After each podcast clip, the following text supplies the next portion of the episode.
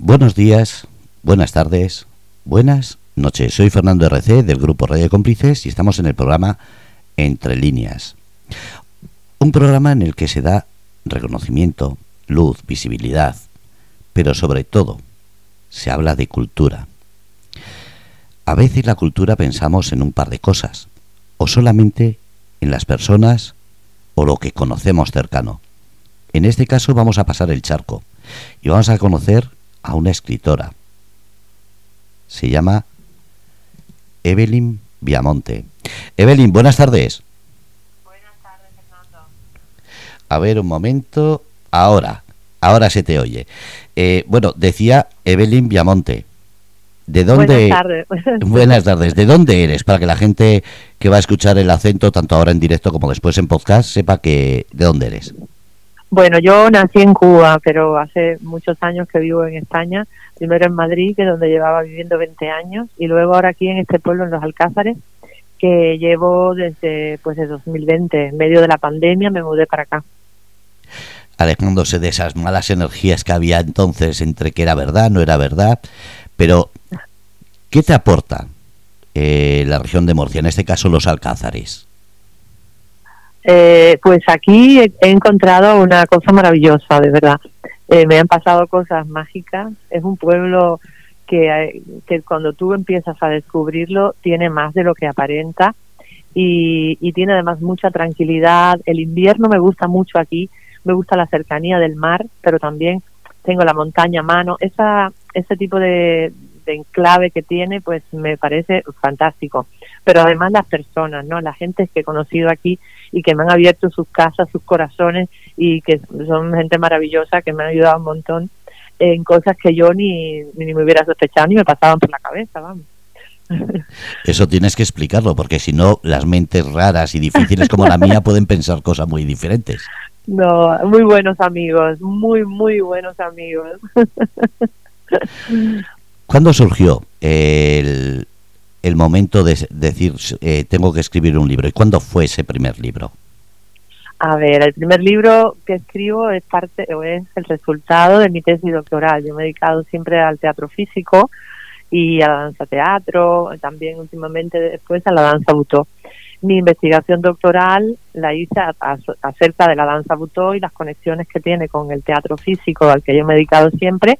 Y bueno, de esta tesis posteriormente, eh, al cabo de los años, pues surgió el primer libro que, que se llama así, Danza butó. Es un libro de ensayo es para gente bueno pues que le puede interesar el tema es un tema bastante poco conocido pero que mm, una vez que lo conoces una vez que lo practicas eh, realmente tiene múltiples eh, funcionalidades no solamente como como parte artística la parte del espectáculo de ir a verlo o de hacerlo sino también desde el punto de vista terapéutico desde el punto de vista de la práctica porque es es una danza eh, muy personal, es una danza muy, muy interna y muy intensa. Entonces es muy placentero también para quien lo hace de manera lúdica, digamos, o con cualquier otro fin. Eso tocaremos otro día en otra entrevista porque es una mezcolanza de siniestro, de baile y, de, y como dices tú, de sensaciones, de emociones, de transmisión de la persona que lo ejerce a la, a la persona que lo recibe. Pero es un tema muy interesante. Pero vamos con la escritora, que es lo que hoy, hoy queremos conocer. Eh, escribes esa do tesis doctoral, escribes un libro y de repente... Pero, ¿sí? ¿Qué pasa? Porque ahora este esto último que has escrito no tiene que ver con un libro, tiene que ver con... No tiene nada que ver.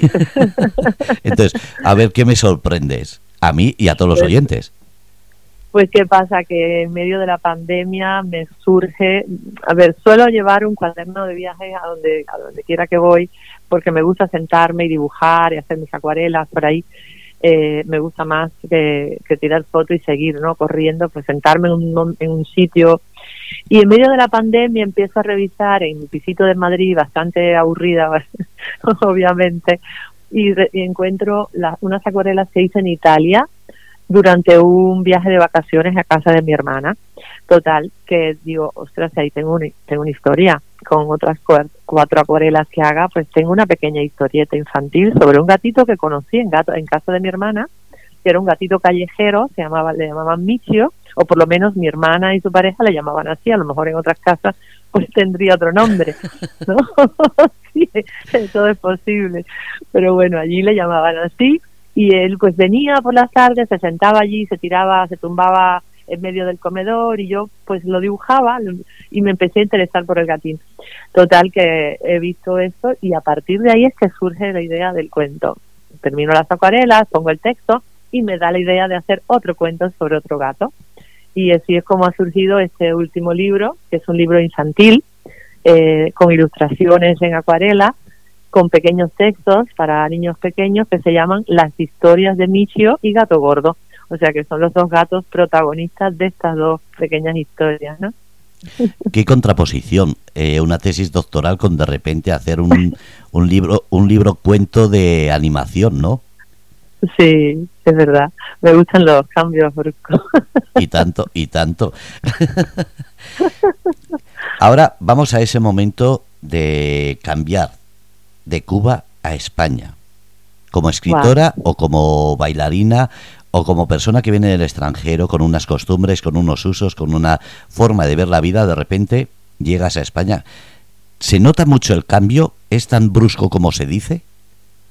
A ver, eso fue hace muchísimos años. Yo lo tengo en mi pasado más, ya, cuando era cuando era joven, digamos.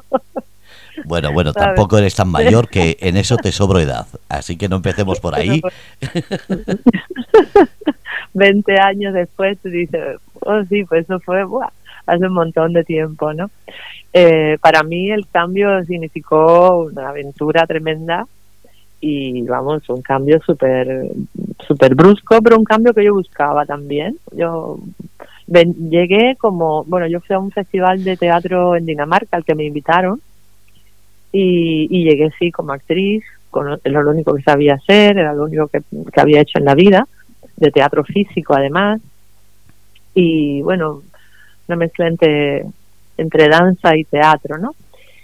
Y, pero me acostumbré rápidamente. Realmente España yo lo he sentido siempre como muy acogedora, muy amable eh, con, con el extranjero. O no sé si es por la cercanía cultural, que también hay mucha cercanía cultural, hay muchas costumbres que compartimos, culinarias, la lengua, por Dios, es importantísimo, ¿no? Todo eso.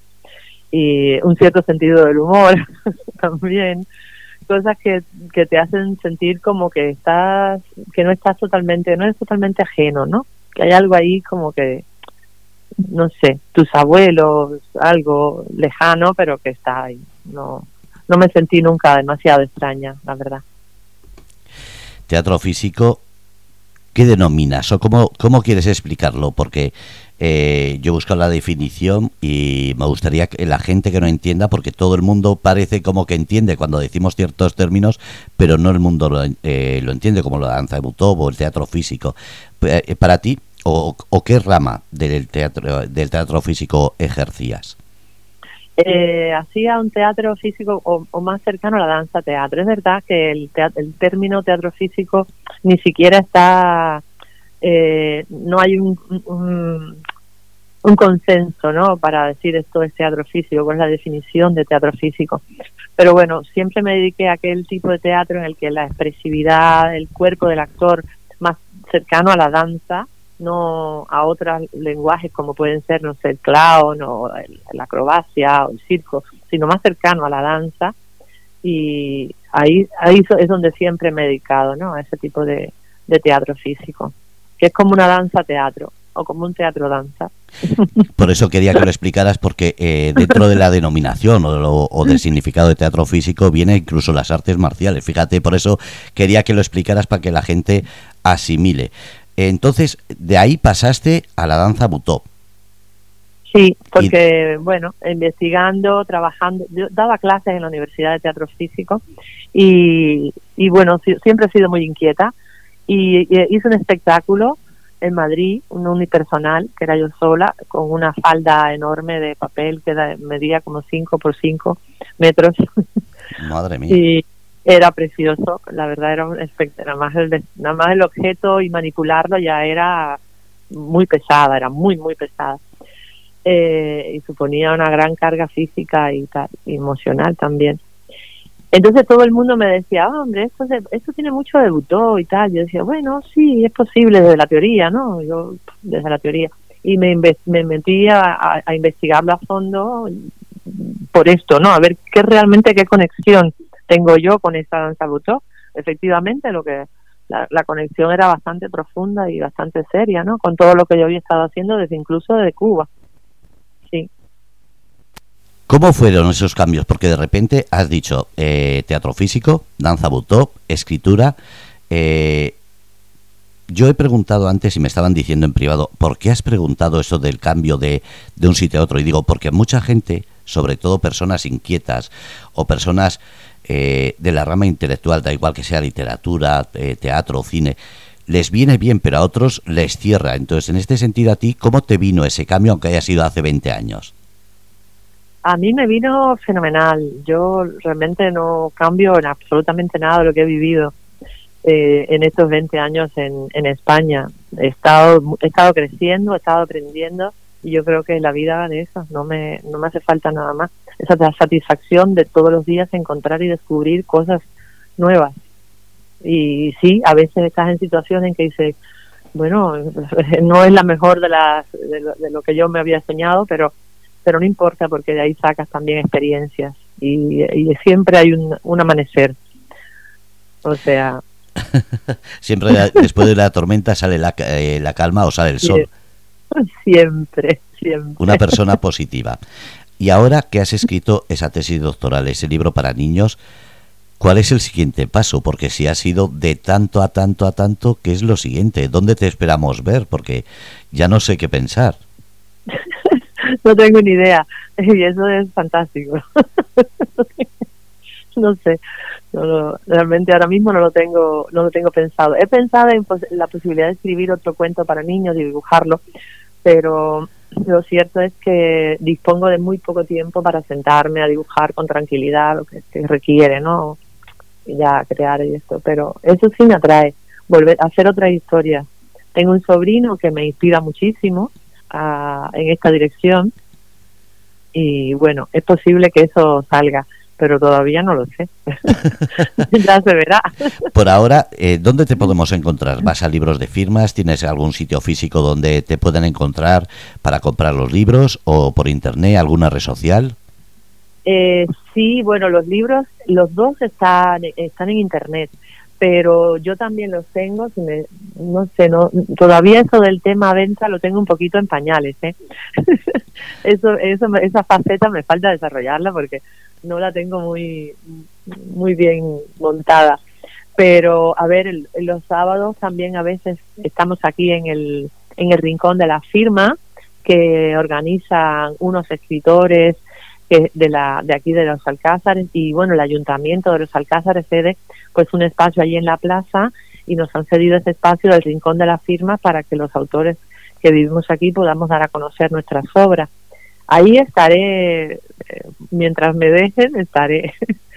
Y y bueno iré haciendo pues presentar en redes también estoy porque cada vez que hago algo pues lo pongo quiero presentar el libro, este pequeño, este de los, de los de infantil, quiero presentarlo en la biblioteca de San Javier, estoy empezando a hacer las gestiones, todavía no tengo nada, pero quisiera presentarlo allí porque es un espacio mucho, el patio este es muy acogedor, tiene mucha luz y para cosas así, para niños me, me resultó atractivo. Y luego el de la Lanza Butó lo voy a presentar en, el, en Pilar de la Horadada, en un espacio que se llama El Farico, que también eso lo dejaré en redes, porque es un espacio cultural fantástico y maravilloso, una cosa que no me lo hubiera ni imaginado, que estaba allí en aquel sitio y un día llego y bueno, es un oasis, una cosa preciosa y, y allí me, me han invitado y lo voy a presentar junto con un pequeño taller para las personas que se animen un poco a probar, ¿no? De qué va esta danza y un poco a mover el cuerpo, a ver qué tal si, si se animan a seguir o bueno, si les gusta, para que lo prueben. ¿Eso va a ser gratuito? ¿Va a ser de pago? Eh, ¿Tienes ya la fecha confirmada? No tengo fechas confirmadas, pero será para enero-febrero y, y, y, habrá una aportación, pero no, no pienso que sea de pago. Es una aportación que se pondrá voluntario según cómo organizan ellos ahí, Eh, Aportación consciente voluntaria, como se dice.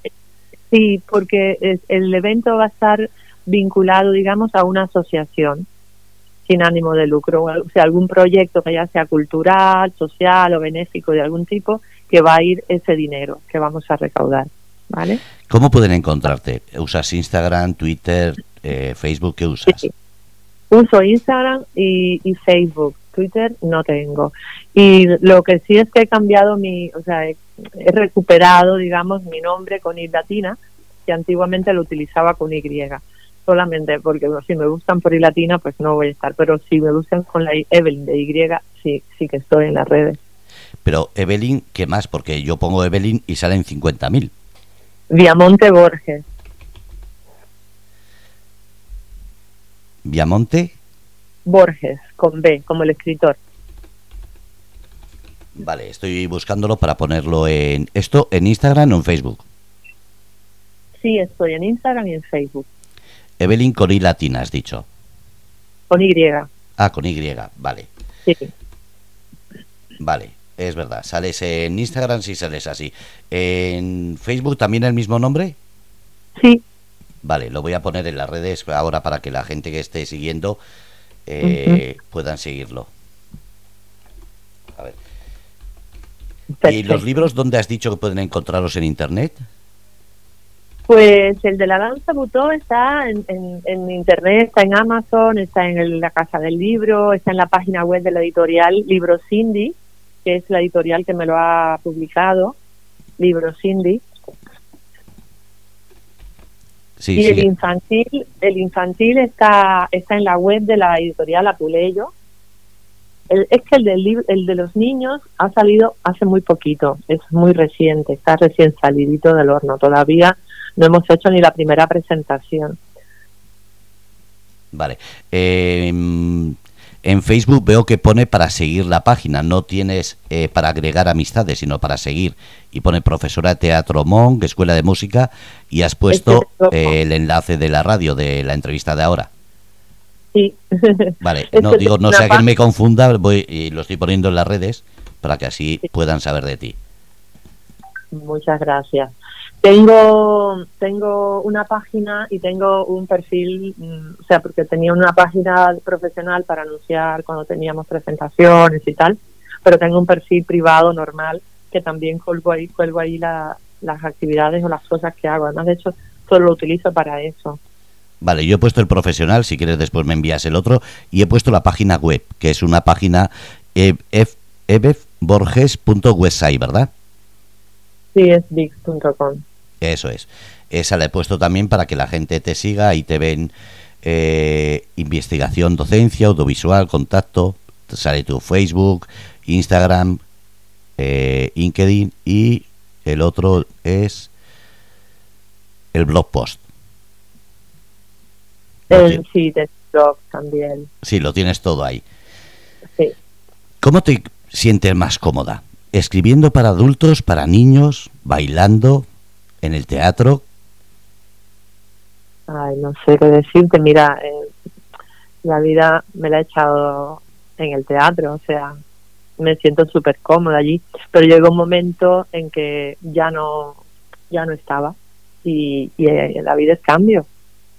Entonces ahora, pues no me siento muy cómoda en el teatro, no me apetece volver a hacer nada de teatro, pero me siento, me siento cómoda, pues conversando con la gente, con estos libros, ¿sabes? Dándolos a, a conocer, me siento feliz ahí y ahí estoy. Ya veremos que mañana a lo mejor me interesa otra vez bailar un poquito para un pequeño público o no, pues también lo haré. Y en la danza o en ese teatro físico, esas charlas, esos talleres que haces, ¿te gusta precisamente por la interacción que tienes con la gente en vez de ser solamente una persona a la que van a ver, sino quieres esa interacción, esa interconectividad con las personas? ¿Lo necesitas? Para el, el para enseñar, quiere decir, para en el taller, ¿no? Sí, para los talleres que haces. Mira, eh, de- siempre lo he dicho, cuando en la vida, cuando me ha tocado enseñar, ha sido eh, cuando más he aprendido. Adoro enseñar, adoro entrenar, entrenar con las personas y digamos, acompañarlas en su viaje, acompañarlas en su, en su trayecto, eh, en el momento en el que están viviendo. Para mí eso me resulta fascinante, ¿no? Ver los procesos de otros y poder estar allí acompañándoles. Eso es maravilloso y aprendo además muchísimo, muchísimo más que cuando me toca a mí estar en ese lugar. Entonces por eso me gusta tanto la pedagogía. Siempre me gustó mucho la pedagogía por esto. Veo que tienes también un canal de YouTube, acabo de colocarlo para que la gente se suscriba, también me he suscrito, te lo digo ya. Ah, sí, es cierto. ¿Qué es para ti esa creación de vídeos? ¿Es la, digamos, dejar la huella o es eh, porque es eh, más fácil llegar a la gente? Pues es que ese, los vídeos es que en un momento de mi vida también me estuve dedicando a realizar audiovisual. Básicamente. Madre mía, creadora de cortos o algo así, ya es, ya es lo siguiente, directora de cortos. Fue un momento en el que, bueno, pues se dio la ocasión, se dio la coyuntura, estuve aprendiendo y eh, aprendí a editar, aprendí a hacer animación digital y estuve realizando vídeos. De hecho, tengo un pequeño corto de animación que lo hice desde el, dibujo, en Photoshop, la animación, todo es muy simpático, pero es un minutito eh, de, de animación. Pero bueno, fue en esa etapa de la vida que me dio, que se presentó, ¿no? La posibilidad de hacer esto. Y entonces ahí hay vídeos de, de animaciones digitales, pero también hay vídeos de obras de teatro de fragmentos en los que he trabajado. O sea, es un poco mm, misceláneo, ¿no? Así un poco de todo, un poco. Es como un puzzle. Cogiendo un poquito de cada idea, aún así no recomponemos la figura que eres. No. Prefiero además seguir incompleta. Vamos a, ir terminando. Entonces, eh, las redes sociales ya las acabo de poner. Eh, ¿Qué le dirías a la gente que quiera coger tu libro, eh, verte bailar o quiera seguirte? ¿Qué es lo que le dirías para que te siga y sobre todo para que vayan a verte? Eh, bueno, yo ahora no, no me estoy presentando ante público, yo eso me he retirado hace tres años, cuatro. Creo que la última vez que me presenté fue en 2019 y, y, no, y no lo he vuelto a hacer y no creo que por ahora lo haga pero sí, los libros y tal, pues que si me siguen en redes y les apetece, pues esto, este, por ejemplo, este libro infantil es un libro eh, que yo lo hallo muy, muy tierno, muy adorable, porque tiene además la ternura de la acuarela, de la cosa manufacturada, que no está hecho en ordenador. No es el dibujo, está hecho a mano, con el error, con el trazo doble, no sé, con, con lo que tiene eso, ¿no? Lo que es hecho a mano. Y, y entonces pues tiene esa calidez. Y es un buen regalo, es una buena historia para, por ejemplo, mm, hablarle a los niños del valor de la amistad, del valor del amor, del amor a los animales, porque en ambas historias los niños, o sea, los personajes humanos y los personajes animales están en el mismo nivel. No hay uno más importante que el otro, ¿no? O sea, esa, ese sentimiento de igualdad entre, entre los amigos, entre las personas y los animales, es un valor fundamental, yo creo, para desarrollar en, niños en las más tiernas infancias, porque le va a dar una calidad humana eh, que creo que es importantísima ¿no? para el ser humano. Y estas dos pequeñitas historias pues aportan eso a un niño que está empezando a leer, a un niño que todavía no sabe leer o que está empezando, que aprende ya a leer, ya puede leer sus pinitos, lo puede leer solo, si no solo lee la mamá, en fin, es un libro que tiene mucha... Eh, es muy agradable, ¿no? Yo creo para, para los nenes. Y, algo que está muy de moda. si los quieren, pues lo, pueden, me pueden contactar sin ningún problema a través de las redes sociales y yo encantada, por supuesto, de que esto llegue a más gente. Pues lo dicho, me alegro de saber de ti Has dicho que no te presentas, pero eh, estás diciendo que en febrero vas a estar haciendo un taller, entonces ahí me ha quedado la cosilla diciendo, mm, ¿cómo va a ser eso si no se presenta bueno, Una cosita muy puntual allí porque, no sé, me ha picado el gusanillo porque el espacio es muy, muy agradable y tiene una energía muy, muy, muy linda. Por eso lo vamos a hacer alguna cosita así. Muy bien. Pues lo dicho, muchísimas gracias por estar en Grupo de Cómplices. Espero que sigas informando y sobre todo creciendo con esa inquietud que tienes por, por ser vital. Muchísimas gracias a ti, Fernando, por invitarme a este espacio. Yo muy agradecida de que me escuches y que me escuchen los, tus radioyentes. Un placer. Estamos en contacto. Un abrazo. Venga, un abrazo.